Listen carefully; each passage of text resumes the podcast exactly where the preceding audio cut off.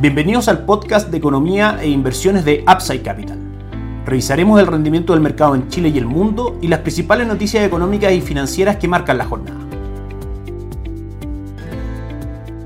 Muy buenos días, ¿cómo están ustedes? Viernes 22 de diciembre de 2023, soy Ramiro Galeano, fundador de Upside Capital. Les doy la bienvenida a otra edición más de mercados en Upside Capital. Nos tomamos un minuto en el comienzo de este podcast para saludar a todos, desearles una muy feliz Navidad desde Upside Capital. Esperamos que sea una fecha de unión familiar, de alegría, de compartir con nuestros seres más queridos y de juntar fuerzas para afrontar un año 2024 que estamos seguros será mucho mejor que este año 2023. A todos quienes nos escuchan día a día en este podcast, a nuestros clientes en Upside Capital y a todas las personas que de alguna u otra manera trabajan con nosotros y nos ayudan día a día. Les damos muchísimas gracias, les deseamos una muy feliz Navidad y por supuesto nos comprometemos desde ya a acompañarlos durante 2024, como siempre ejerciendo bien nuestro trabajo y poniendo todo nuestro esfuerzo para, con nuestra asesoría, ayudar a personas y empresas en su estrategia de inversión tanto local como extranjera. Dicho eso, vamos con el cierre semanal de mercado, una semana importante para el mercado local. Banco Central presentó su decisión de tasa de política monetaria, que la rebaja en 75 puntos base, la deja en el 8.25% y destaca que ante el escenario actual probablemente el instituto emisor realice recortes extra de tasa de política monetaria respecto a lo que tenía escuchado el mercado, lo que hace el escenario extremadamente favorable para renta fija local, específicamente para nuestra estrategia de inversión. El día miércoles publica el informe de política monetaria, el IPOM, el último de 2023, donde proyecta nulo crecimiento para Chile en 2023, para 2024 un crecimiento entre el 1.25 y el 2.25% y para 2025 un crecimiento entre el 2 y el 3%. Proyecta cuatro inflación que debiésemos terminar en el 4.5%, pero que las expectativas inflacionarias de 12 meses en adelante están absolutamente ancladas al 3%, lo que reafirma el escenario bajista para la tasa de política monetaria. En ese contexto pasamos a revisar los activos locales. El dólar ayer cerró en 880, subiendo 8 pesos, en línea con este impulso de corto plazo que está ganando el dólar en Chile, dado que al disminuir la tasa esperada del peso chileno, la tasa política monetaria de nuestra economía claramente tiende a ser menos fuerte frente al dólar y el dólar tiende a subir. Hoy día cotiza en 883, donde hay una resistencia o techo, y si diera esa ruptura podría buscar 882. Desde la parte externa, los factores externos que influyen en las cotizaciones del dólar en Chile, recordemos que la semana pasada la Fed comunicó que durante 2024 comenzaban los recortes y la normalización de tasa de política monetaria, lo que en sí mismo es un factor que debilita el dólar en el mundo y por supuesto también en Chile. Lo que mencionamos de la Fed también por supuesto, ayudó a que el Banco Central de Chile tuviera un discurso más bajista para las tasas en su última reunión de política monetaria y en su informe de política monetaria. El IPSA ayer subió un 0.56%, cerró en 6.107 puntos. Hoy en nuestras pantallas cotiza subiendo un 0.19, Sokimich B subió un 1.65, CAP un 1.18 y Banco Santander un 0.05. El índice mantiene un retorno durante el año del 16.08% y durante los últimos 30 días un retorno del 5.35%. Itaú que Chile Equity, nuestro fondo recomendado para acciones locales,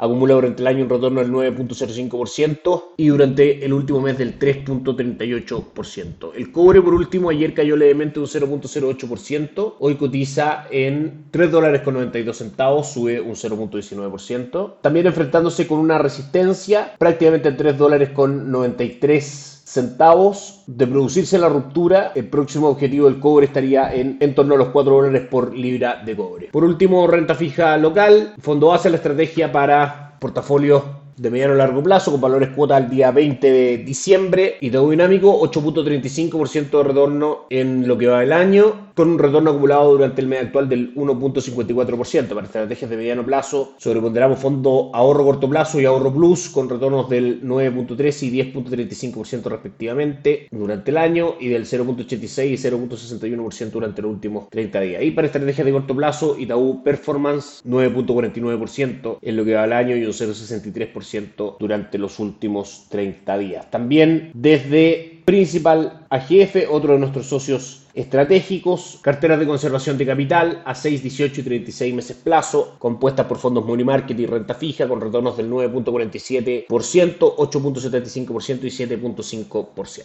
Buen día ayer para Wall Street, Dow Jones subió un 0.87%, S&P 500 un 1.03% y Nasdaq un 1.26%. Las noticias más relevantes de la semana en el calendario económico internacional han sido las siguientes, el IPC de la zona euro se mantuvo en el 2.4%, eso el día martes, cayeron los permisos de construcción en Estados Unidos. El día miércoles tuvimos buenas noticias en cuanto a confianza del consumidor en Estados Unidos y a venta de vivienda de segunda mano. Ayer una lectura menor a la esperada en el PIB trimestral del tercer trimestre en Estados Unidos, marcó un 4.9% en circunstancias de que el mercado esperaba un 5.2%. Las peticiones semanales por subsidio de desempleo marcaron levemente por debajo de lo esperado en una buena noticia para el mercado laboral, 205.000 versus las 214.000 que el mercado esperaba, pero por sobre las 203.000 de la semana anterior. Y la noticia más importante de la semana, índice del precio de gasto en consumo personal, la medición favorita de la Reserva Federal para hacer el seguimiento de los precios en Estados Unidos, donde tenemos los siguientes resultados. En su medición total, decreció este índice en el mes de noviembre. Se esperaba que no tuviese variaciones y cayó un 0.1% y en su medición anual cayó del 2.9 al 2.6%, de circunstancias que el mercado esperaba un 2.8%. Y en su medición subyacente, esto es extrayendo del cálculo las partidas más volátiles, se esperaba un crecimiento del 0.2%, crece solamente un 0.1 en su medición mensual y anual acumula un crecimiento del 3.2% por debajo del 3.3% que el mercado esperaba y por debajo del 3.4% del mes anterior. Una buena noticia porque la Reserva Federal durante la semana pasada hizo un cambio de paradigma en el mercado, finalmente anunció, como decíamos, recortes de tasas para el año 2024 y estas cifras que muestran finalmente que los precios crecen menos de lo esperado reafirman lo dicho por la Reserva Federal al mercado. Nos vamos a revisar los distintos instrumentos. El bono del Tesoro a 10 años de Estados Unidos cotiza en 3.86% su tasa de descuento, con una leve caída el día de hoy. Buenas noticias para la renta fija en Estados Unidos, que recordemos siempre la relación es inversa entre la tasa